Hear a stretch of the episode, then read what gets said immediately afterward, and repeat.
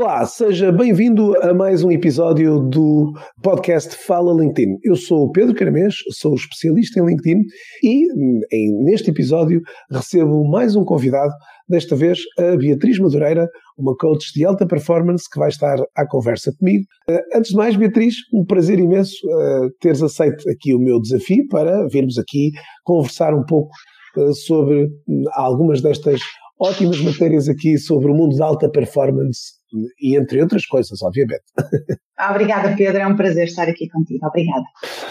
Olha, para quem não conhece a Beatriz, eh, gostava, obviamente, de te desafiar aqui a fazeres aqui uma brevíssima apresentação, sendo que deixo já também para todos os, os ouvintes que, que nos estão a ouvir que teremos uh, nas notas de apoio a este podcast uh, mais algumas informações sobre a Beatriz. Mas, Beatriz, o que é que fazes uh, e que, que atividades hoje movem os teus, os teus interesses? Ora bem, essa é uma boa pergunta porque hum, tenho a sorte de já ter trabalhado em várias áreas diferentes ao longo da vida. Iniciei como advogada, tirei o licenciamento em Direito, fiz estágio, comecei a trabalhar em advocacia, mas a certa altura percebi que não era bem isso e, portanto, tive a sorte de ser desafiada para, para a área da gestão de, de pessoas e hum, depois de algumas vicissitudes, que eventualmente poderemos falar mais à frente, uh, comecei a uh, enveredar no mundo também da, da felicidade no trabalho coadjuvado agora também com, com o coaching de alta performance, que considero que é um casamento perfeito entre ambas as áreas e que se complementam perfeitamente. Portanto, ando aqui agora entre eh, a área da gestão de felicidade no trabalho e o coaching de alta performance. Os dois grandes amores agora. Olha, como tu acabaste de dizer, eh, tiveste efetivamente já eh, grandes desafios. Pronto, e a pergunta, a pergunta que tinha para fazer é exatamente que, que grandes desafios foram esses que foste enfrentando e como é que foste encontrando também estratégias para os superar. Relembrando aqui, que, relembrando eu, que conhecemos e ainda estavas bem longe, bem longe, em Macau, e portanto tens, tiveste seguramente aqui enormes. Estavam livres, eu sei, mas pronto, para efeitos de, deste episódio.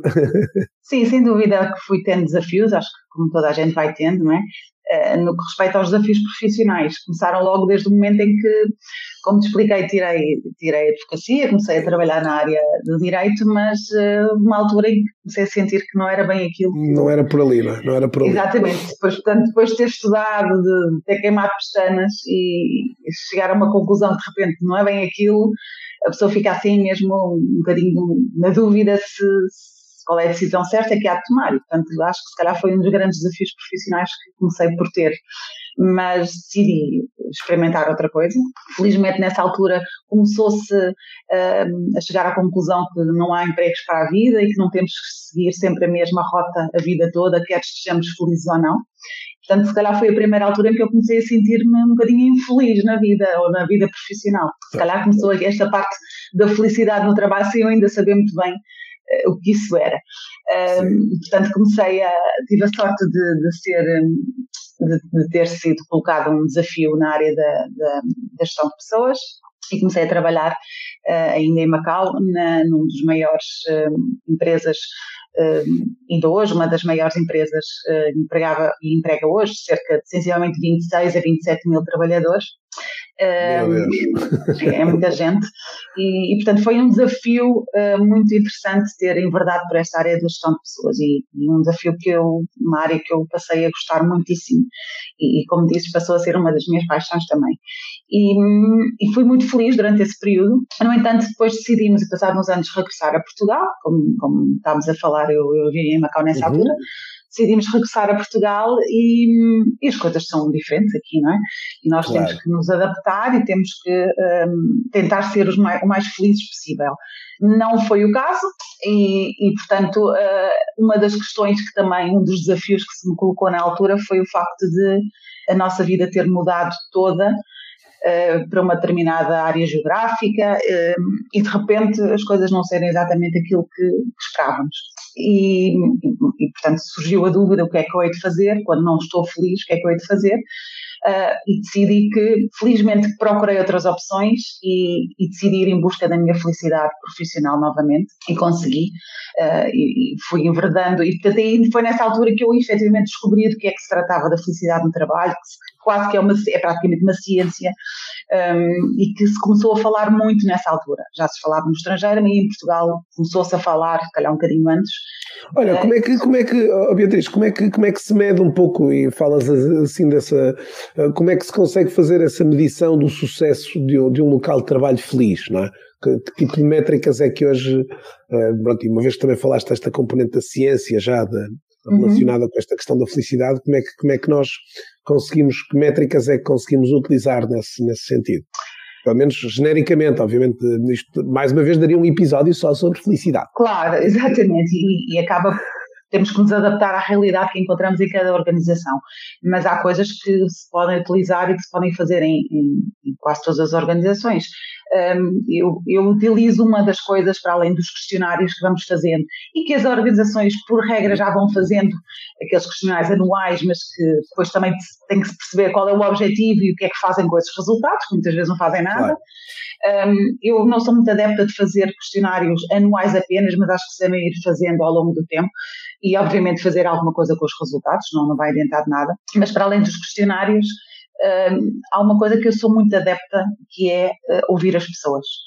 E, e, porque se nós não ouvirmos as pessoas não percebemos exatamente o que é que se passa na, dentro de si, quais são os seus, os seus problemas, quais são os seus desafios e, e, portanto, o que eu salientava, para além de todas essas métricas que se podem ir fazendo com esses, com, essas, com, esses, com esses questionários, com tudo o resto que se pode fazer, hum, uma das coisas fundamentais para mim é efetivamente ouvir as pessoas, ir individualmente, em grupo, por escrito, qualquer que seja a forma, é importante as pessoas sentirem-se ouvidas. E depois, seja com os resultados dos questionários, seja com o resultado dessas conversas, fazer-se alguma coisa, porque depois também perdemos a nossa, o nosso crédito se ouvirmos e não fizermos nada com isso, não, é? não vai adiantar claro. nada. Portanto, para mim, para além desses questionários, é fundamental é ouvirmos as pessoas. Olha, uma das outras perguntas que te queria colocar tinha a ver exatamente que, que estratégias ou que práticas é que tu as recomendas, no fundo, e olha que nos recomendas aqui a, a nós e às pessoas que nos estão a ouvir, uh, algumas das estratégias ou práticas que, que podem, obviamente, contribuir para uma melhoria da felicidade e do bem-estar dos, dos, dos trabalhadores. Obviamente que há hoje muitas, ou várias empresas que vão efetivamente um, colocando essa tecla, até porque é uma tecla hoje que cada vez mais valorizada per, na, no processo, na, na, fase de entrada de, um, de novos colaboradores, é? portanto a questão às vezes salarial hoje eh, ainda tem relevância, mas acaba por ter também aqui complementada com com um conjunto de componentes, de práticas que, que a empresa uh, de alguma forma já uh, tem estabelecidas. Que, que tipo de, de, estratégias ou práticas é que, é que tu, uh, ainda por cima num, num arranque de ano, uh, tu darias aqui que, que, poderiam ser interessantes para as organizações?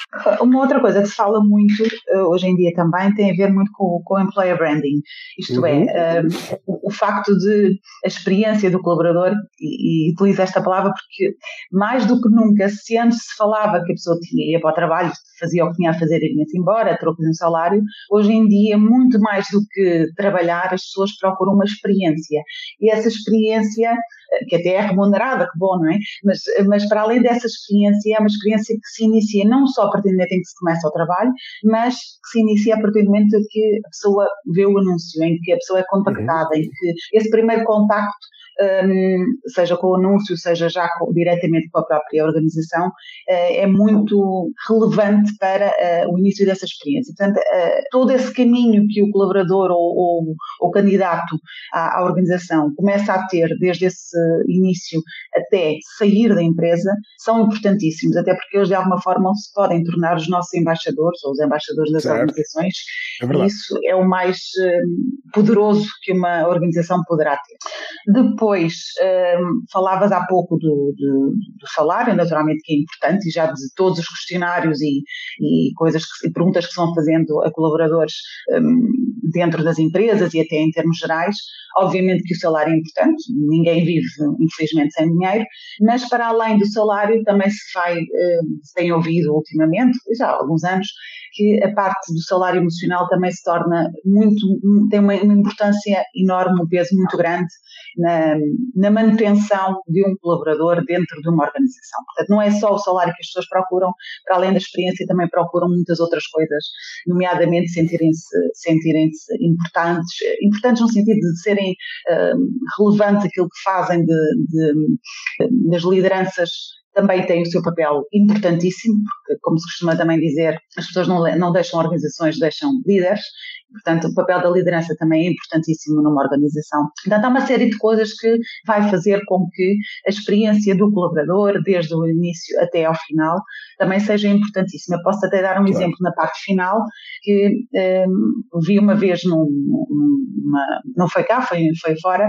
que há, há organizações que ajudam os colaboradores quando percebem que não há um fit, seja de um lado, seja do outro, ou mesmo uh, porque razões económicas e que têm a ver despedimento de algum número de, de, colaboradores, que ajudam os colaboradores antes deles saírem a procurarem uma nova, uma nova colocação noutra empresa qualquer. E, portanto, uh, imperioso que haja este acompanhamento desde o início até ao fim, porque, como referi há bocadinho, o facto de eles serem nossos um, embaixadores é fundamental e o passa-palavra traz maior um, importância muito, do que qualquer muito, outra.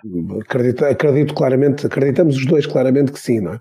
Olha, Beatriz, hum, fugindo aqui um bocadinho da, da, da linha de perguntas aqui para, para, para uma componente até mais pessoal, como é que te vais conseguindo manter atualizada e em, e, e em contínuo de, de de aprendizagem aqui nas tuas áreas aqui da felicidade e de, destas matérias que tens, que têm sido aqui os teus temas dominantes na atualidade. Como é que, como é que te consegues, eh, um, que estratégias é que tu também utilizas a título pessoal para, para te manteres aqui uh, antenada sobre o que se vai passando sobre estes meios? Felizmente hoje em dia já há muita uh, forma de conseguirmos mantermos atualizados, seja um, percursos online, seja até presenciais, que já vai havendo novamente, felizmente, e até em Portugal já temos especialistas em muitas áreas de renome, o que é fantástico. Depois há sempre pessoas lá fora com quem podemos uh, ter, a quem podemos ter acesso online, com cursos normalmente online. Costumas, eh, esta questão dos cursos online costumas normalmente ser relativamente adepta também dessa, desses, desses modelos aqui de de, portanto, de cursos. Eh, sim, sim, também... sou adepta, sou adepta. Acho que é preciso, requer uma certa disciplina, porque é muito fácil inscrever-nos é? e depois um, deixarmos ir, é, requer eh, disciplina. Portanto, é importante que, acima de tudo, que escolhamos um, um curso que efetivamente achamos, achemos importante, relevante para a nossa área, que nos motive e que depois tenhamos essa disciplina, porque senão é deitar dinheiro ao, ao lixo e não vale a pena. Depois, Olha, nesse... também vai diz, diz, diz, diz, diz, desculpa, eu, uh, eu referir livros, há muitos livros também, há podcasts como o teu, um, e, portanto, e acabas é uma por, por fazer aqui uma, exato, acabas por fazer aqui uma, uma verdadeiro malabarismo aqui de, de, de opções Exatamente. aqui para, para ires uh, é gerir o tempo parte, no meio disto tudo, claro, exatamente. Claro, também é, que é muito desafiador também, obviamente. Também, mas, mas, mas efetivamente é, é a forma como nós gerimos. Posso dar um exemplo, eu ouço um, um, não é bem um podcast, mas é um, um apontamento que sai todos os dias e ouço no caminho para o carro, no caminho de, de levar os miúdos para a escola e aquilo é 10, 12 minutos e ouço todos os dias, até na companhia do meu filho, e ele vai ouvindo aquilo, portanto vai assimilando já. E às vezes, uh, no, no caminho dos trajetos de carro, vou ouvindo podcast, portanto acho que é claro. uma forma de gerir o tempo. É, vamos conseguindo encaixar nesses, nesses contextos aqui. Olha, nesse sentido, uh, o, pronto, e nós também conhecemos uh, noutros contextos aqui, mas uh, prendido, presos aqui por um denominador que foi o LinkedIn, que importância é que tu vês hoje do LinkedIn na tua área ou na área de onde, de onde tu atuas? Qual a importância que, que esta plataforma do LinkedIn achas que, que, que vai tendo? Tem toda a importância para mim. Eu sou, um, trabalho no LinkedIn, ou, ou utilizo, melhor dizendo, o LinkedIn desde 2010 e, e é, é, rede, é a minha rede. Não, não tenho, tenho, tenho outras, mas raramente lá vou. Esta é a minha rede, é onde eu estou, não estou 24 horas porque durmo, mas estou sempre na rede disponível e, e é uma rede que eu gosto muito, tenho muito prazer, aprendo muito uh, e é um sítio onde... Para, para, para, oh, Beatriz, para uma profissional dentro das áreas onde tu atuas, que, que vantagens é que, se tivesses que explicar aos teus colegas também de, de, de atividade uh, as, as principais vantagens que, que, que, vantagens é que tu elencarias aqui na, um, sobre esta matéria? Ou seja, eles dizem assim, ok, porque é que eu devo, alguns até dizem assim, ó oh, Beatriz, porque é que eu não devo estar no Instagram e, e o LinkedIn é mais relevante oh, no, no, teu ponto de vista? Uhum. Para começar, é onde está o meu público-alvo e é fundamental nós percebermos quem é o nosso público e onde é que ele está. É onde está o meu público-alvo. Depois eu consigo. Se calhar onde está e onde está o teu público-alvo com o mindset que tu também queres, não é? Exatamente, exatamente, exatamente, sem dúvida. Depois tenho a sorte, temos a sorte, não, o facto do, do LinkedIn conseguir sistematizar toda essa informação desse público-alvo uh, e onde eu consigo ir buscar toda a informação que eu, eu necessito. Pois é, também um sítio onde eu, ao contrário das outras redes, se aprende alguma coisa, não é? As outras acabam por ser mais fofoca que outra coisa. Mas aprendo, aprendo bastantes coisas. Conheço pessoas relevantes, importantes, importantes para mim, no sentido de que me dão, que me dão uh, conteúdo, com quem eu aprendo. Nomeada foi aí que nós nos conhecemos e, portanto, uh, só, só, só isso demonstra a, a, a qualidade desta rede um, conhece muitas pessoas, como eu referi, um, consigo sistematizar tudo, tenho lá o meu público-alvo, consigo mostrar também aquilo que a área onde eu trabalho. É onde eu vou buscar clientes também. E, portanto, acho que é uh, a minha rede. São várias as razões, são várias as, as, vantagens, não é? Sem dúvida. Olha, uh, nós, nós tivemos uh, recentemente aqui num, numa, numa iniciativa que nos juntou e, e, e, pronto, que, é, que, é, que foi a mentoria, e te perguntava era o que é que, o que, é que te motivou na altura a escrever-te e, uh, de alguma forma, também nestes, vá, já uh, últimos meses aqui, uh, durante, a, durante este período, período em que estivemos na mentoria e agora, se de facto sentiste também grandes transformações. Portanto, eu começaria exatamente pela primeira parte da motivação aqui da, da inscrição e se sentiste que efetivamente foi foi uma, uma, uma opção, uh, digamos, positiva aqui para, para, as tuas, uh, para as tuas atividades? É, bem, a minha motivação principal foi o facto de eu, apesar de já utilizar a rede há bastantes anos, naturalmente que há coisas que eu não sei ainda fazer, eu não conheço, e nada melhor do que ir ter com o especialista dessa área. E para mim o especialista LinkedIn és tu, portanto não havia dúvidas nenhumas. Sabendo que existia esta mentoria. A mentoria, para mim, associo, depois de ter visto também a descrição, mas associo de, desde logo a haver um acompanhamento uh, mais individualizado. Éramos um grupo pequeno e isso foi muito positivo. Foi um grupo também que se deu muito bem e que houve ali uma boa conexão entre todos.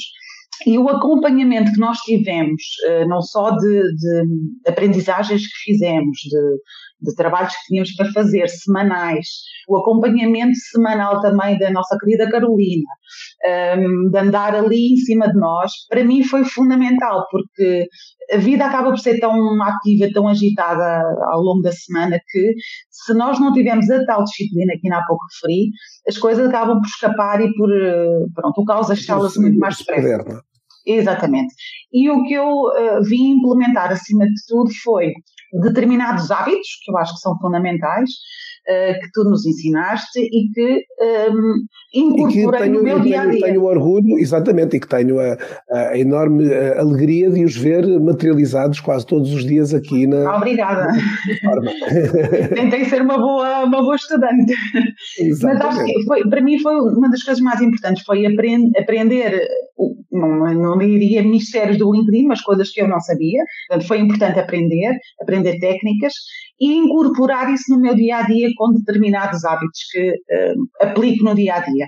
E esses hábitos que depois se tornam naturais, que é isso que é fundamental e que para mim uh, se traduz na disciplina. É nós sabemos o que fazer, como fazer, que é o principal, como fazer, e foi isso que eu aprendi contigo e que implemento no dia a dia e que me tem trazido resultados, acima de tudo. Que bom, foi uma das, uma das motivações que principais. Que bom, fico contente aqui de sentir essa transformação. E eu é que agradeço É uma transformação que, de facto, em muitos dos casos, uh, sentimos essa enorme, essa enorme dificuldade uh, que, que, de alguma forma, de, de, de, da passagem, de, neste caso aqui, muitas das vezes, do conhecimento à implementação não é? e à ação. Não é? Uh, pois, sem ação não, não vamos lá. É. Olha, eh, estamos a chegar ao fim desta nossa conversa maravilhosa. Eh, queria, eh, Beatriz, pedir-te onde é que as pessoas podem conhecer um bocadinho mais sobre o teu trabalho, se para além do LinkedIn haverá outros campos que elas também possam revisitar. Naturalmente com o meu perfil do LinkedIn, não é? Como eu disse, eu estou lá quase 24 horas por dia. Depois eu tenho um site que é beatrizmadureira.com e também tenho, não sei a decor, um, um, podcast que tenho que reativar no sentido de iniciar a segunda, a segunda temporada. A primeira temporada está muito direcionada para, para a felicidade no trabalho, portanto, quem esteja interessado nestes temas, convido também a, a procurar nas plataformas Boa. habituais de podcast. E, e pronto, encontro-me por aí, sempre disponível a, a uma distância de, de, a uma mensagem de distância. Boa. Olha, hum, estes, eh, estes, obviamente, alguns destes links que tu acabaste de partilhar, nós vamos colocá-los no, no, no, espaço aqui das notas de apoio. Eh, agradecer-te, então, para concluir aqui esta nossa conversa, agradecer a si que esteve a ouvir-nos aqui também neste podcast. Hum, fique, fique por aqui na próxima semana, todas as quartas-feiras estará sempre disponível um novo episódio e procurando aqui mostrar-lhe um pouco daquilo que, eh, de alguma forma, é possível hoje, as experiências que, de certa forma, eh, profissionais de tantas áreas eh, vão tendo também com, com a utilização do próprio LinkedIn, vamos procurando aqui trazer exatamente essas, essas vozes aqui para estes mesmos espaços. Até mais, fiquem bem, voltamos-nos seguramente a ver na próxima semana em mais um episódio do podcast Fala LinkedIn. Até mais.